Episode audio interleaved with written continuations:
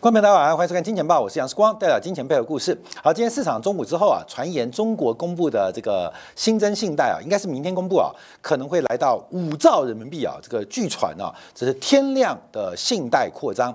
那下午公布的是德国的最新的消费者物价指数是大幅的低于预期，那引发了这个陆股在今天盘中的反弹，还有欧股在下午的走高。但我们看啊，与此同时，美国继续保持鹰派的过程。我们今天啊。再度从利率倒挂逻辑让大家了解的货币战争啊。昨天我特别提到，这个美国不断拉高利息。中国不断的释放黄金的一个利多，这就是一个新时代的货币战争的变化。好，我们看昨天的讲法啊，第一个，昨天有三位的美联储官员，第一个是理事啊，这个库克提到，我们还没有完成加息，我们必须保持利率有足够的限制性，那是鹰派讲法。另外是纽约美联储，他讲法就比较重要了，他认为啊，大部分的官员认为今年底利率在百分之五到百分之五点二五区间，这是合理的观点，而目前的利率水平仅仅达到。限制性勉强的限制性的水平啊，而且要保持数年的时间哦。好，另外，明尼阿布里斯的这个主席卡斯卡利啊，他提到，目前还没有太多证据显示这个加息对于劳动力市场有产生什么影响。百分之五到百分之六的工资增速啊，不符合美联储的通胀目标。好，等一下我们在今天的部分要针对啊，呃，看到啊马士基的一个猜测跟展望。还有特别看到美国商务部昨天公布的美国的批发库存的数据，来跟大家做分析啊。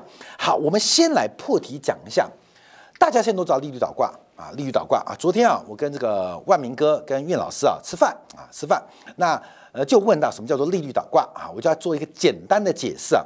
关于利率倒挂，你要很简单观察啊，短期是借美元的成本。借美元，国际的融资啊，大部分是以美元存在。我刚刚查了一下，按照最新是二零一九年美联储公布，全球的债务有百分之六十二点二是由美元计价，全球的商业借款百分之五十六点三是美元计价。全球的外汇交易百分之四三点六是跟美元有关，全球的支付百分之三十九点九是用美元支付，全球的外汇存底百分之六十二点七是用美元做存底。好过没有？短端什么意思？就是你借美元的成本，你借美元的成本哦，各位，这你借美元的成本，你去借它哦。啊，我们讲这个好，中国好，中国要做生意，这是它的成本，资金成本哦。长端什么意思？我们知道美国发行国债嘛，债务上限嘛。长端，我们以十年期为例，这是美国的成本，美国的成本，美国借钱成本在这边哦，这是美国的借钱的成本在这边哦，你要注意哦。那反过来讲哦，这边是美国的收益，美国的收益啊，各位，这是美国的收益，短端呢是美国的收益，长端我们以中国为例，这是中国的收益。这是中国的收益，啊，这个大家可以特别观察，这是两端的变化哦。所以什么叫倒挂？你们注意到怪怪的，因为全球我们叫做什么 LIBOR 啊，以前什么银行伦敦啊，英国伦敦银行之间的参考利率啊，短端的就是全球，不管是我们讲到债务啊、借款啊、支付啊，还有包括了交易啊，成本在这边啊，美元成本在这边哦，美元的成本你要去操作美元，成本在这边，这美元利率嘛。那这就是美元，你是美元成，就是美元收到的钱，美国收到的钱，这广义美国收到钱。那美国要借钱呢？美国的消费者借钱，美国的政府拼命借钱，美国借钱借哪边？借在这边啊，借在这边。那现在的利率水准是百分之三点六三啊，借钱成本在这边。那他跟你借钱，那就是你的收益。各位有没有看到怪怪的？我们以中国为例，它的成本比收益高了。差不多有一点二个百分点，美国的收益比成本高了一点二个百分点。你看到什么问题了吗？全球大概以美元的债务，呃，全球的债务、全球的借款、全球的支付、全球外汇整体，这些笼笼统加起来大概两百兆美元。那扣掉非美元化，美国大概占了其中将近六成，就是一百二十兆美元，就一百二十兆哦。你注意哦，长短端的倒挂差一点二个百分点。美国在金融市场的净收益每年大概就一点五兆美金，就是美元透过利率倒挂，每年从全球可以赚到一点五兆的财富，这就是倒挂的概念哦。说我们常利率倒挂，除了暗示经济衰退，可能暗示投资不足，暗示银行金融业的杠杆困难。可是我们从国际的货币战争，你要了解到美国的利率倒挂为什么如此之深，而且开始维持的越来越久，甚至美国不断的试图刺激短端的收益，就是官方利率为什么那么鹰派？你一算这个账。答案就出来了。美国人在透过全球财富利率、美元利率倒挂方式在进行转移啊，在不断的转移啊，所以短端越高，美国赚的钱越多。为什么？这就再次强调，这是全球美元拆款嘛，包括台湾的红海，你开票啊，你跟红海做生意，或红海做生意拿到人家票，你去贴，你去贴现，一定贴这个利率嘛，这是货币市场的利率嘛，这是金融市场。或是货币市场，或我们从现实体经济当中的成本嘛？可是长端谁在搞？长端是美国在发债啊，这美国的成本呢？所以这一来一回当中都没有这场货币战争，美国非常高兴啊，非常高兴。那会出现什么结果？为什么美元在过去一段时间随着美美国国债利率倒挂，美元开始大幅下跌？因为你要去做多美元的成本变得很贵啊。你做多美元成本很贵啊，因为你的成本跟收益不符嘛，日元会大幅升值。我们之前有做节目，就是换汇点差的关系。现在从换汇长期的利率 swap 来观察，你现在要做多美元的成本很高啊，所以美元随着利率倒挂就开始不断的贬值嘛。可是本质是什么？美国人不想让你碰美元，不想让谁？不想让各国央行。不想要避险基金，不想要大型企业，不想要大型的投资人。可是我们一般散户，我们韭菜能做什么？你当然赶快存美元啊，因为这摆明就是一个送分题啊。所以大家了解到美元为什么叫超级循环，远远未完。因为你要知道，美国在经过利率倒挂的过程当中，它会赚取多大的收益？我们现在出估一年什么都别搞，就只要把利率倒挂维持，一年就赚一点五兆。那我们看一下一个另外一个数字啊。因为啊，明天就要公布中国的这个元月份的这个 M2 啊、新增信贷啊、社会融资等等的数据。我讲个例子，去年中国跟美国的贸易逆差，按照美国商务部公布是来到了三千八百二十九亿，三千八百二十九亿美元啊，就是美国跟中国的贸易关系，呃，我们暴利好，美国赔了三千八百二十九亿啊，不是赔了，他跟你买了三千八百二十九亿美金东西嘛，那呃。呃，卖给你一千多亿，买了五千多亿，所以这个差距啊。好，各位，我们看去年发生的事情。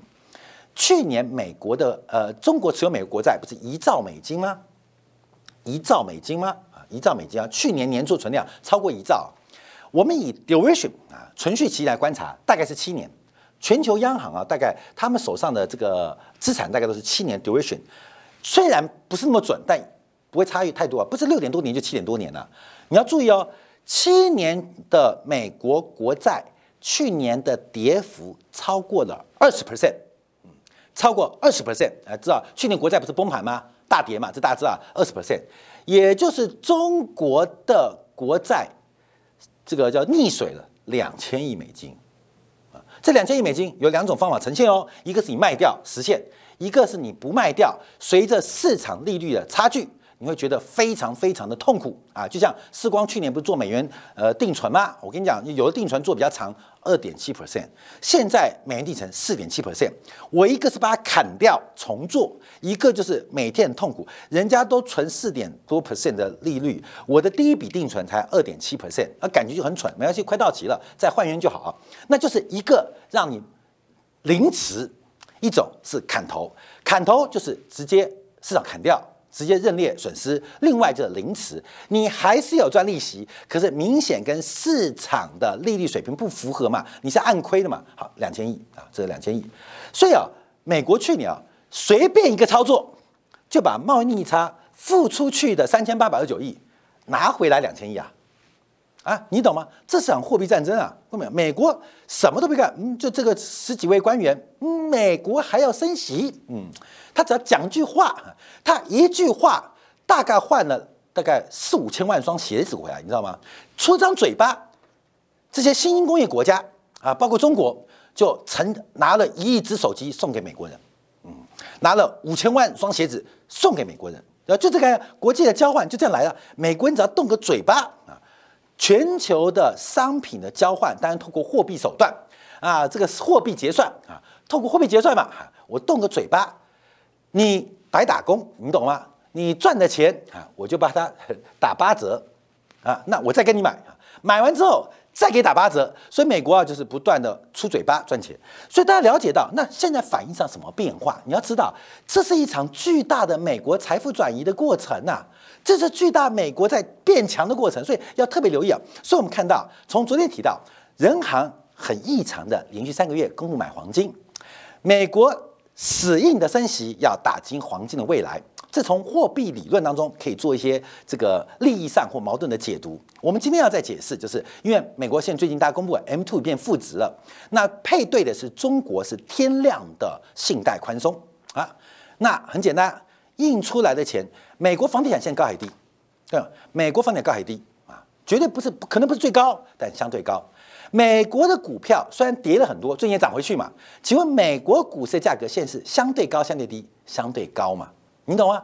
美国在收钱啊，叫这个宏观来讲，卖资产变现收回来，在高点卖资产收回来。为什么叫卖资产？不是美国人都要卖哦，是美国在收钱嘛，美国在紧缩嘛，那被迫大家只有去杠杆，被迫就开始付利息，被迫就是开始对资产的偏好开始变得相对负面。可是有另外一边是疯狂的印钞。那疯狂印钞配合美元的购买力，美国资产的估值，轻松做转移。那这中国问题吗？不是啊。所以我从倒挂，关键这倒挂有很多意义啊。我只是简单解读，让大家了解到，你用金融常识知道，短端就是全球的美元的成本，长端就是美国的成本啊。再次强调，那短端就是美国的收益。长端就是你的收益，所以我们暴力点解读一样，各位，三点六三跟三个月的四点七二啊对比啊，就是差距是一点零九百分之一点零九。现在美国就用每年百分之一点零九的速度向全球吸血，吸得越久越高兴啊，吸得越越高兴。那这吸的第一个是美联储要保持短端的鹰派哦。那另外叫保持啊，全球对于美国衰退悲观预期的鸽派哦，只要形成这个变化啊，形成这个变化，像我们看蔡老师啊，最近就看到中国半导体股价非常强嘛，那美国半导体相对来虽然反弹，好像没有中国半导体火爆，可这个情绪这个是对的，判断是对的，可这种情绪啊，从点到线到面就达到了美国的利益，所以短端美国只要维持鹰派，长端只要看衰美国，美国。每年我们从三个月起跟十年期的倒挂就看到它在全球吸血，不断的吸血。好，这个吸血啊，就要从历史角度观察。这倒挂啊，现在倒挂是一点一点多少？一点零九啊，就一点零九，也算成一点零九。最低的时候来一点三二，而这个倒挂大概进行了半年哦，进行了半年哦，已经进行了半年哦。这半年什么概念？美国透过倒挂，用美元的地位操作，已经把美国的贸易逆差给赚回来了。美国为什么可以长期维持逆差？美国的财富哪里来的？倒挂就赚回来了，倒挂就赚回来啊！这东西啊，跟我们每个人都有关系。所以，我们看到过去历史上啊，美国的每次倒挂，这一次把日本干掉，啊，把日本吸血吸干了啊！这一次啊，这是亚洲金融风暴嘛，浩大网络泡沫，把把谁封？把亚洲像韩国啊啊这个吸干啊！两千零七年是美国吃了海啸，结果倒的是谁？啊，当然倒了贝尔斯登，贝尔斯登倒了是被美国后收购，倒的是雷曼兄弟被美国收，倒的是美林被美国收购。可是有人没收购哦，巴克莱啊，德意志银行啊，法巴，在这一次战争，欧洲资本损失的程度比美国资本更大啊，这是欧洲挂掉。现在再来一次，二零一九到二零二一是吧？中间卡了一个新冠疫情，但我们严格可以把这个区段给干掉啊，来来把它框起来啊，只要来挑战美国的。美国就用这种手段啊，这种手段，而这种手段很容易达成，你知道吗？并不是我们不能挑战美元地位，调动人的欲望嘛，调动啊这个政治系统跟社会系统的矛盾跟软弱性嘛。譬如说这个房地产崩盘，日本政府撑不住；房地产崩盘，韩国为首的亚洲国家撑不住；房地产美国房地产崩盘，英国。欧洲的资本撑不住，好，现在是中国的房地产撑不崩盘，中国的这个银行撑不住嘛，所以它只要调动你就好了，它只要调动你的情绪，调动你的欲望，调动你的软肋，好，看到没有？财富就开始转移。还财富转移，所以现在是美国最优势的结构，最舒服的结构就是利率倒挂啊！这个利率倒挂，我们刚刚特别用最简单方式来了解到，为什么利率倒挂会对全球产生影响？因为单从美元的地位来操作，那为什么美元的地位越来越强？为什么？因为一次、两次、三次、四次，汇率是两国货币相对交叉的比例。好，关没有？汇率是个相对关系哦，不是绝对关系哦。所以只要把对手给干掉，自己就变最强。好，所以美元地位为什么越强？美元有个长期助不绝地位。所以我刚刚提到，这就是一个割韭菜的二点零。去年是国债干死你，让直接过去十年的负利率的债券一次被 KO，十八兆负利率的债券被买到天花板，一次套牢一辈子。现在第二阶段。利率倒挂又来了，这都是美国为了修复自己经济结构的缺陷在进行的货币呃战略。其实大家都知道，啊，我跟你讲，冠冕，其实大家都知道，可是你没有办法奈他何？为什么？因为不要讲国家单位了，不要讲企业单位，我们个人。都说不能跌啊，跌了股票跌了，房地产会难过。好，股票反正不跌，你就有个期待的心理，这个期待心理就掉到我常讲犹太人厉害的地方。所以，观众朋友，这个过程呢，从二零二零年、二零一九年开始，那中间受到新冠疫情的干扰啊，美国中断。可这个中断，美国非常快，在去年三月份开始用史无前例的速度在进行加息啊，把过去该做的加倍奉还。加倍奉还啊！这想到这个宋高宗送给岳飞的金牌是一道一道送，可大家注意哦，那个频率是越来越快哦，越来越快。后面本来准备了一百二十道金牌送给岳飞啊，岳飞啊，基本上所以岳飞在前面朱仙镇打得很快乐，看到金兵呃空头被打得退散啊，退散。可是后面最准备把岳飞啊。煲汤煮了哈，煮了，所以我们看到这就是利率倒挂的过程，大家要特别观察，这是一个割韭菜过程。那我们怎么办？我们作为一个小人物啊，小人民，我们只能配合大人走啊。所以，呃，嗯，红海没办法，红海没办法，红海没，它的短期资金成本就那么高，我就借给他。美国要割郭台铭韭菜，那我就躲在美国旁边帮忙割郭台铭韭菜啊。这是倒挂过程哦，看到没有？这是倒挂过程哦，啊，特别留意啊。所以一个是负债成本，一个是资产收益率，这就是倒挂对于大企业家非常大的一种残害行为，大家要特别了解。那我们的可怜他吗？不可怜呐，因为我们不可能改变这个现象，你就要加入它啊，加入它。所以啊，我们特别做一个观察，这是倒挂过程。好，这个倒挂过程呢，看到现在美国 M2 年增率啊，在十二月份转负啊，转负，这是美国统计以来啊，首度货币的年增率。从一个负值，负值。当然，美国的 M two 跟其他国家经济体啊，可能算法不一样，但我们仍然叫做货币的供给量啊。不管你是说它是，我看到大陆一些这个投行的经济学家说 M two，美国 M two 很像中国的 M one 啊，就是因为算法的关系啊。那美国的这个职业金融比较发达，所以它的 M two 可能更贴向 M one 的感觉啊。不管你 M one、M two、M 三啊，M 四、M 五啊，随便你啊，还有 M 十六，反正重点是美国的货币供给在收缩哦。美国货币在收缩，在收缩，在收缩。这个收缩的自然价格虚高，那不是更快乐吗？有的人在高价正在不断的收缩，这是全球的共襄盛举。像这个 Chat GPT 啊，后面美国炒一个，去年搞元宇宙，你看多红，多红。红歪了，现在搞个 Chat GPT 又来了，你看多热多热多热！美国回找找个找个故事啊，股价就乱飞啊。微软增加三千亿，那当然 Google 掉了一千亿啊，这个呃出错啊出错，这个就是故事没编好，因为太赶赶鸭子上架嘛。那 GPT 叫狗屁通嘛啊，最后你会发现它狗屁不通啊，狗屁因为 Chat 就是 GPT Chat，哎是不是叫做欺骗呢？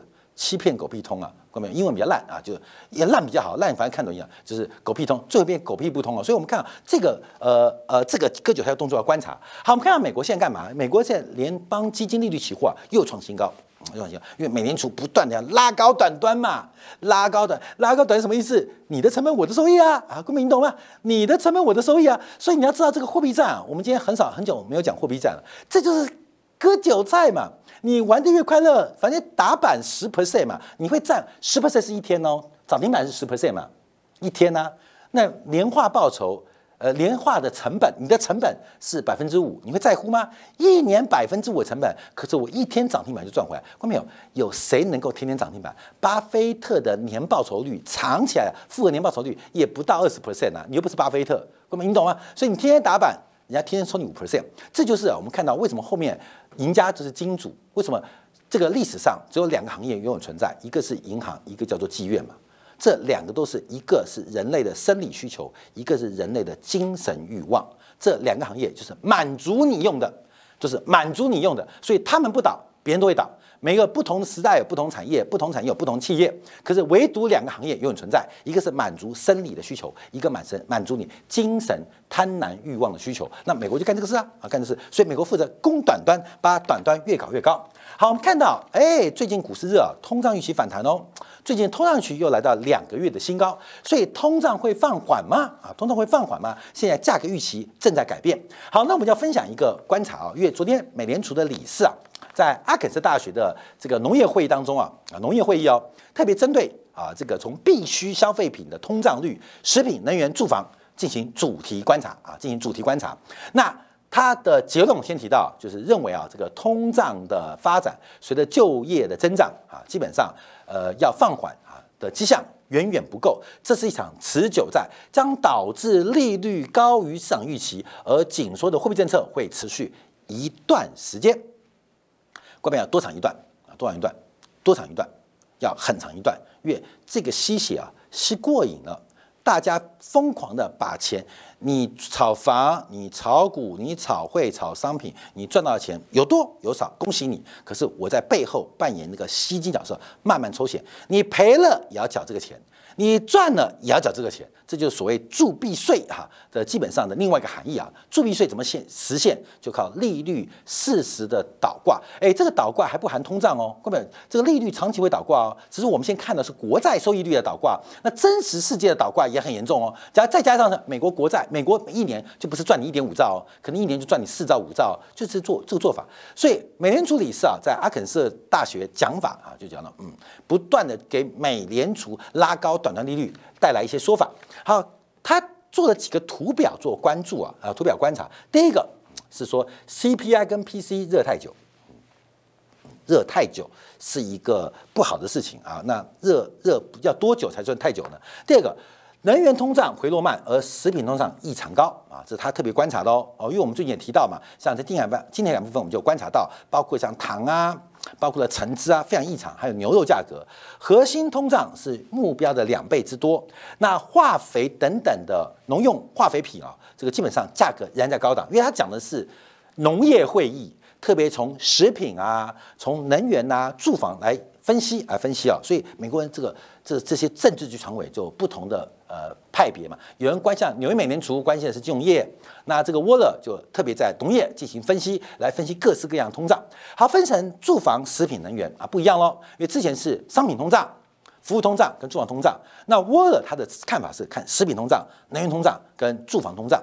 美国为什么有核心 CPI、核心 PCE？就是因为七零年代食品跟能源价格失控，为了让 CPI 更为平缓化。利于政策决策跟市场沟通，所以搞了一个扣除食品能源的核心 PC 跟核心 CPI。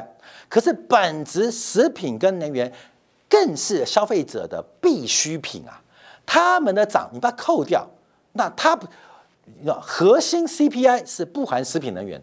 对于我们来讲，核心物价就是食品跟呃这个能源。嗯，关明，你懂意思吗？你的消费当中什么都可以减。唯独吃不能减，唯独能源不能减嘛，电不能不用嘛，油不能不加嘛，吃饭不能不吃嘛，所以这数据很特别哦。我们看的数据常叫核心 CPI 跟核心 PCE，就是把食品能源扣掉。可真正现实当中，所有消费者最核心消费就是吃的跟电啊、天瓦斯啊跟油嘛，啊，这才是核心啊。所以为了把它加回来啊。扣掉扣掉这些食品跟呃能源之外，那些都非核心啊，这叫真的核心哦，真的叫核心哦。所以各位朋友，这逻辑要倒过来哦。所以我们看到这些，我说美国厉害的地方，大国其实不止美国啊，包括中国、俄罗斯、英国，其实英国算小国了，大国是只有阳谋没有阴谋，因为他不能多阴谋，因为阴谋会让国家自己错乱啊，对外关系会错乱，说都是阳谋。那最阳谋，你愿不愿意相信？那就各自解读啦。你相信也好，不相信也好，没关系啊，没关系。就像巴菲特强调了价值投资，强调自由现金流的重要性。你相信好，不相信也没好，没关系。反正我就按照我的标准做，我成为世界首富，而且跟第二名的投首富越拉越远啊。所以美国是阳谋没有阴谋。我们再强调，他就分析了，从食品通胀，从能源通胀看起来，哈，没有降温啊，没有降温，嗯，没有降温，就是美国消费者真实的核心通胀，哎，这跟美国这个劳工部公布的 CPI 不一样哦。嗯，强调核心不核心，到底谁核心谁不核心？沃勒的视角啊，就更贴近真实的消费者，讲的是人话，你知道吗？讲的是人话。像这个台湾今天公布的，呃，台湾地区公布的 CPI，那就不讲人话，你知道吗？不讲人话，扣东扣西啦，啊，那关心一些奇奇怪怪的价格，当做物价的权重。那真实我吃的越来越贵，我的油越来越贵，我的电费越来越贵啊，不关心啊，不关心，所以把。食衣住行啊，这个住房通胀啊，特别做观察。好，那最后他特别提到，因为他从几个指指标做掌握，因为他看到商品通胀，他举了两个例子，一个是牛，一个是大豆，就是黄豆。他认为啊，这个从牛肉价格跟黄豆价格，二零二三年的商品通胀降温程度不乐观。哎，我很怀疑他看《今年报》啊，因为我们先讲的啊，我们先讲，所以我跟你讲，不是他偷看，是我们节目各有价值嘛，这叫什么？呃，有这什么？有事者什么？我这这这种英雄所见略同，你知道吗？我们先做节目啦，我也不知道他是昨天讲什么嘛。可是他演讲稿跟我们节目，包括今天看节目讲的一样啊，讲的一样，就是讲牛啊，讲到商品啊，讲农产品啊。那他提到这个问题要卡到第二个问题哦，看到没有？利率提高，从货币的流动性跟货币的使用成本当然是收缩。可是观众注意到，叫利率走高会被成为通胀的来源之一。